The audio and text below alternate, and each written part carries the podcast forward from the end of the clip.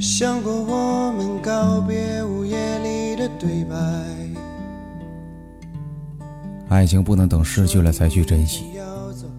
如果有一天我变得更冷漠了，那么请记得，我曾经要你陪的时候，你也只是说很忙。如果有一天我变得目中无人了，请记得，你曾经也没有把我放在心上。如果我在意的人对我忽冷忽热，而我又为此感到了患得患失，那么我便会选择不辞而别，因为我没有那么多耐心去品尝患得患失的感觉。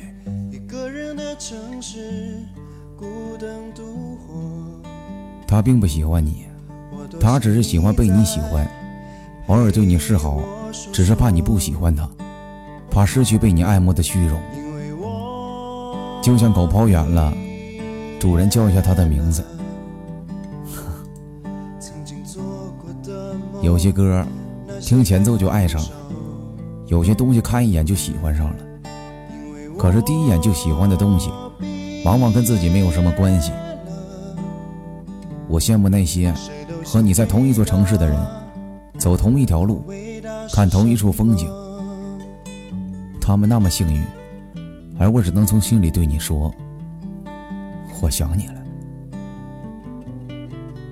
人生很短，短的来不及拥抱清晨，就已经放手握黄昏。找一个愿意陪你说话的人，共度余生。